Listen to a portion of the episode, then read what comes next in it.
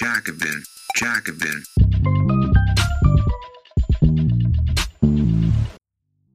Bevor wir mit der Folge loslegen, noch eine Bitte. Wir haben viel Feedback bekommen, dass euch der Podcast gefällt. Damit wir unsere sozialistischen Ideen weiterverbreiten können, erzähl doch gerne deinen Freunden und Genossen davon. Oder teil die Folge. Vielen Dank. Europas liberale Mitte steht vor dem Aus. Europas Mitte-Politiker übernehmen kurz vor der Europawahl immer mehr rechte Standpunkte zu diversen Themen, von Klima bis Migration. Doch die erhoffte Wende in den Umfragewerten bringt das bisher nicht. Von Francesca De Benedetti. Übersetzung von Tim Steins. Schon vor den Wahlen zum Europäischen Parlament Anfang Juni hat die EU offenbar ihre Mitte verloren. Es scheint, dass das liberale Zentrum im EU-Parlament in Form der Fraktion Renew Europe nicht mehr das Zünglein an der Waage sein kann. Den jüngsten Beweis, dass es diese Mitte nicht mehr gibt, erbrachte kürzlich Frankreichs Präsident Emmanuel Macron. Seinem Versprechen, die radikale Rechte zu besiegen, ließ er wenig später ein Einwanderungsgesetz folgen, für dessen Verabschiedung er sich auf die Stimmen der Rassemblement National verlassen musste sei es wegen seiner neoliberalen Politik, einer mit rechter Propaganda vermischten Rhetorik oder auch wegen solchen offenen Schulterschlüssen mit der radikalen Rechten. Macron hat den Weg für Marine Le Pen geebnet, ihm als künftige Präsidentin nachzufolgen. Ähnliches lässt sich über die niederländische Schwesterpartei VVD sagen, die sich dem Antimigrationspolitiker Gerd Wilders anbietet. Das Paradoxe dabei ist, dass sich die Liberalen als Brandmauer gegen rechts stilisieren, faktisch aber als trojanisches Pferd für deren Einfall in den Mainstream dienen. Mehrere der einflussreichsten Mitteparteien und Regierungen in Europa befördern die Normalisierung der radikalen Rechten. Einige übernehmen sogar direkt rechte Propaganda. Bei explizit antisozialer oder klimaschädlicher Politik der vergangenen Monate und Jahre hatten liberale Parteien wie die deutsche FDP stets ihre Finger im Spiel. Sicherlich befürworten nicht alle liberalen Kräfte eine rechte Programmatik. Doch gerade dieser innere Widerspruch könnte zur Implosion der liberalen Fraktion im Europäischen Parlament führen. Die Anzeichen für eine solche Spaltung sind heute schon sichtbar, und es gibt sicherlich einige, die genau darauf hoffen. Das trojanische Pferd. Wir dürfen nicht in die Falle der Populisten oder der Extremisten tappen, sagte Macron bei seiner vielbeachteten Rede an der Sorbonne im September 2017. Vielmehr müsse man das europäische Projekt neu begründen durch und mit den Völkern, mit einem politischen Anspruch, der viel stärker ist als eine einfache Entscheidungsfrage. Frankreichs Präsident hat beide Versprechen nicht einhalten können. Er hat weder den Aufstieg der radikalen Rechten gestoppt, noch zu einer Kultivierung der Demokratie in Europa oder auch nur in seinem eigenen Land beigetragen. Stattdessen konnte Le Pen bei den beiden Wahlen in Frankreich 2022 zunächst bei der Präsidentschaftswahl und dann bei der Wahl zur Nationalversammlung, sowohl die Stimmenzahl als auch die Präsenz ihrer Partei in den französischen Institutionen steigern. Trotz aller Enttäuschung und Frustration stimmten viele linke Wählerinnen und Wähler bei der Stichwahl der Präsidentenwahl für Macron. Er selbst hat dies öffentlich eingeräumt. Leider handelte es sich dabei offensichtlich um eine Einbahnstraße, denn die Nationalratswahlen werden ebenfalls in zwei Runden abgehalten. Als es dann darum ging, sich zwischen der Linken, dem Bündnis Nouvelle Union Populaire Écologique et Sociale, NUP, und der radikalen Rechten zu entscheiden, zogen viele prominente Macron-Anhänger es vor, sich ihrer Stimme zu enthalten, anstatt die Rassemblement National zu stoppen. Die selbsternannten Liberalen präferierten es also, die Linke, die eine echte Alternative zu ihrer neoliberalen Politik darstellt, zu dämonisieren, anstatt ihr Versprechen einzuhalten, die Rechte zu stoppen. Es gebe keinen Cordon sanitaire, also keine Brandmauer mehr, frohlockte Kevin Mauvieux, einer der aktuell 89 Abgeordneten der Le Pen-Partei im französischen Parlament, im Juli 2022. Einen Monat zuvor war ein Foto im Élysée-Palast entstanden, auf dem Präsident Macron der RN-Chefin die Hand schüttelt, nachdem er ihre Bereitschaft zur Beteiligung an einer Regierung der nationalen Einheit ausgelotet hatte. Dieser Händedruck am 21. Juni 2022 ist nur ein Beispiel für die erstaunlich entspannte Beziehung zwischen den beiden. In jedem Fall ist es Le Pen gelungen, zwei Mitglieder ihrer Partei, Sébastien Chenu und Hélène Laporte, zu Vizepräsidenten der Nationalversammlung wählen zu lassen, und zwar in einer Abstimmung, bei der diese auf die Stimmen der Mitglieder von Macrons Partei angewiesen waren. Es ist wirklich bemerkenswert, wie der viel gepriesene Antipopulist Macron zum großen Förderer der radikalen Rechten wird. Dabei ist Frankreich keineswegs ein Einzelfall. Im Oktober 2022 wurden beispielsweise die schwedischen Liberalen, Liberalerna, Teil des Regierungskabinetts des konservativen Ulf Christasson. Diese Regierungskoalition baut auf die Unterstützung oder zumindest Duldung der sogenannten Schwedendemokraten. Auch hier zeigt sich, dass es kaum noch Berührungsängste gegenüber den Rechten gibt. Zunehmend illiberal, der Rechtsruck bei Europas Liberalen zeigt sich jedoch nicht nur in ihren informellen Partnern und der Akzeptanz rechter Positionen. Vielmehr gleichen sie sich auch inhaltlich an.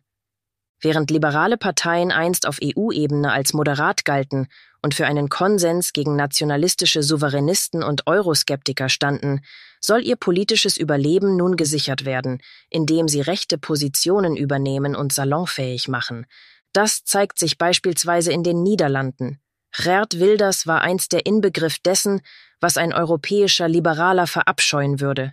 Islamfeindlich, ausländerfeindlich, geradezu allergisch gegen Diversität und darauf erpicht, die Niederlande aus der Europäischen Union herauszuführen. Er kann auch als ein Vorläufer von Donald Trump gesehen werden, dessen aggressiven Populismus er in gewisser Weise bereits vorwegnahm. Wilders Identitätspolitik wird mit einem ungezügelten Neoliberalismus kombiniert, eine für die radikale Rechte typische Haltung. Im Wahlkampf im vergangenen Herbst versprach Wilders einmal mehr, die Steuern zu senken und Zuschüsse für Kunst und Kultur zu streichen. Diese neoliberale Agenda kann gewisse Affinitäten und Überlappungen mit der liberalen Sphäre erklären. Bis vor kurzem war sie aber nicht ausreichend, um Typen wie Wilders zu normalisieren. Doch bereits vor den Wahlen im November, die der niederländische Trump für sich entscheiden konnte, hatte die VVD-Vorsitzende Dilan Djegilgosch Segerius, die den Posten vom scheidenden Ministerpräsidenten Mark Rutte übernahm, erklärt, sie sei auch zum Dialog mit Wilders rechter Partei bereit.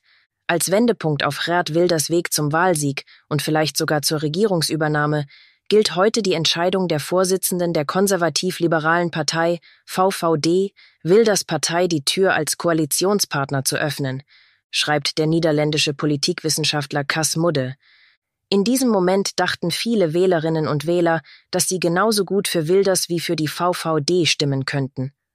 Mudde zieht daraus den Schluss, dass liberal-demokratische Werte eher bekräftigt denn als gegeben angenommen werden müssten.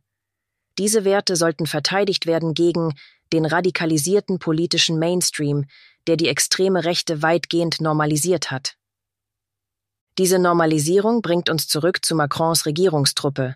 2021 bezeichnete der französische Innenminister Gérald Darmanin Marine Le Pen als zu soft gegenüber dem Islam. Nun haben die französische Regierung, der Präsident und seine Renaissance-Partei ein neues Einwanderungsgesetz vorgelegt, dessen Inhalt so sehr von rechtsextremer Propaganda durchdrungen ist, dass Le Pen es, durchaus berechtigt, als ihren eigenen ideologischen Sieg betrachtet.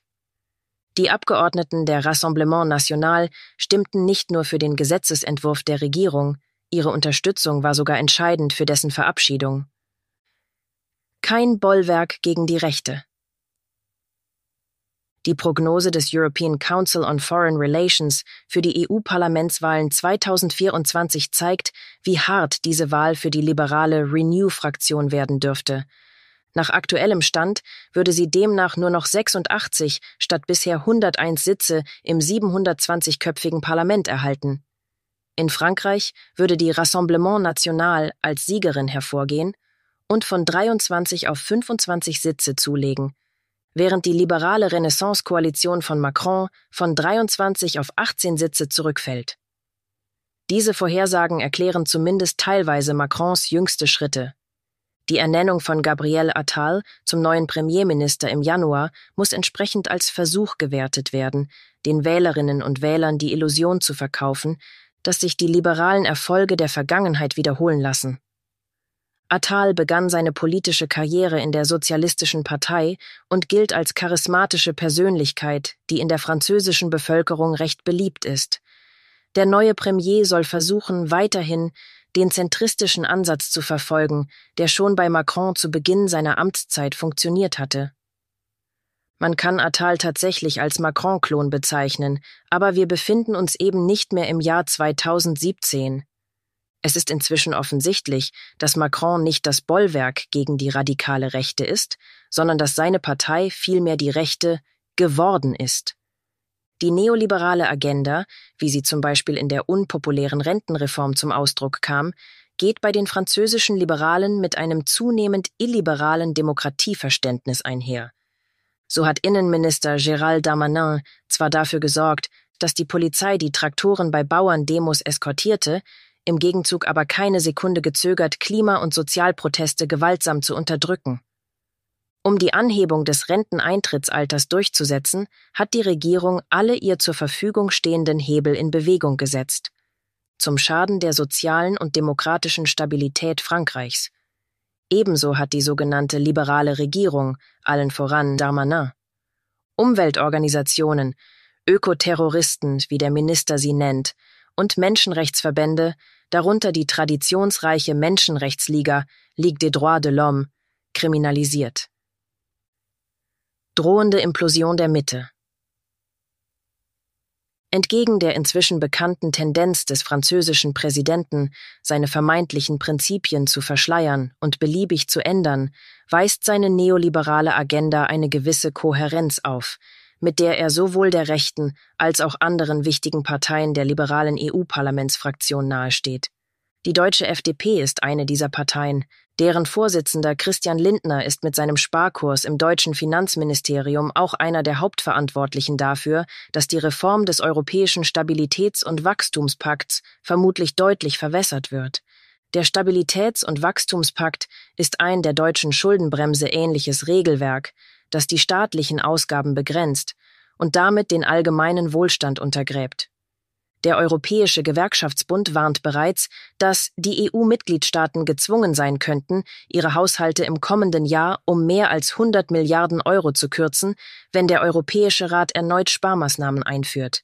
Wenn der neue Pakt tatsächlich solche harten Sparmaßnahmen vorsieht und die EU somit weiterhin von Austeritätspolitik geprägt wird, so ist dies vor allem ein Verdienst der deutschen Liberalen. Darüber hinaus hat Lindners Partei es Macron gleichgetan und mehrere wichtige ökologische Dossiers in der EU blockiert, beispielsweise mit ihrer Forderung, dass Atomkraft und Gas in der sogenannten EU-Taxonomie als grüne Energien eingestuft werden.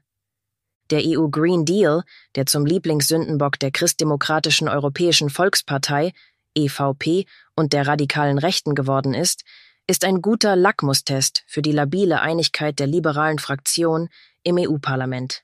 Im Juli 2023 testete EVP-Chef Manfred Weber von der bayerischen CSU bereits die Möglichkeit, eine breite rechte Mehrheit in Brüssel zu bilden, indem gemeinsam das sogenannte Nature Restoration Law angegriffen werden sollte. Der finnische liberale Europaabgeordnete Niels Torvalds sagte mir gegenüber, er selbst habe im Zuge dessen den Rubik Cube lösen müssen, also eine ausgeklügelte Strategie fahren müssen, um einen Kompromissvorschlag zu finden, mit dem die liberalen Weber ihre Unterstützung verweigern würden. In diesem Fall wurde der Rubik Cube gelöst, der Vorschlag abgelehnt und Weber besiegt. Dennoch zeigt sich, dass es bei Renew gerade in Klimafragen zu Spaltungen kommen kann. 2017 hatte Macron seine Partei, auch auf europäischer Ebene, als ein zentristisches Sammelbecken präsentiert, das sowohl links als auch rechts sein sollte. Es wäre aber naiv zu glauben, wie Macron es uns nach wie vor weismachen will, dass wir uns heute noch in der gleichen Situation befinden wie vor sieben Jahren. Der Cordon sanitaire, die Brandmauer nach rechts wurde sukzessive abgebaut. Die Liberalen flirten heute mit dem Illiberalismus und der radikalen Rechten. Nach den Wahlen im Juni werden wir die wahre Natur der liberalen EU-Parlamentsfraktion begutachten können und angesichts der internen Spannungen ist nicht ausgeschlossen, dass wir auch ihrer Implosion beiwohnen. Dies war ein kostenlos hörbarer Artikel des Jacobin Magazins. Viermal im Jahr veröffentlichen wir eine gedruckte und digitale Ausgabe und auf jacobin.de schon über 1000 Artikel. Wenn du die Arbeit der Redaktion unterstützen möchtest, schließ gerne ein Abo ab über den Link www.jacobin.de/podcast. Das schreibt man J-A-C-O-B-I-N, Jacobin. Nur dank der Unterstützung von Magazinabonnentinnen und Abonnenten können wir unsere Arbeit machen, mehr Menschen erreichen und kostenlose Audioinhalte wie diesen produzieren. Und wenn du schon ein Abo hast und mehr tun möchtest, kannst du gerne auch etwas an uns spenden via www.jacobin.de/podcast. Den Link findest du auch in der Episodenbeschreibung. Vielen Dank.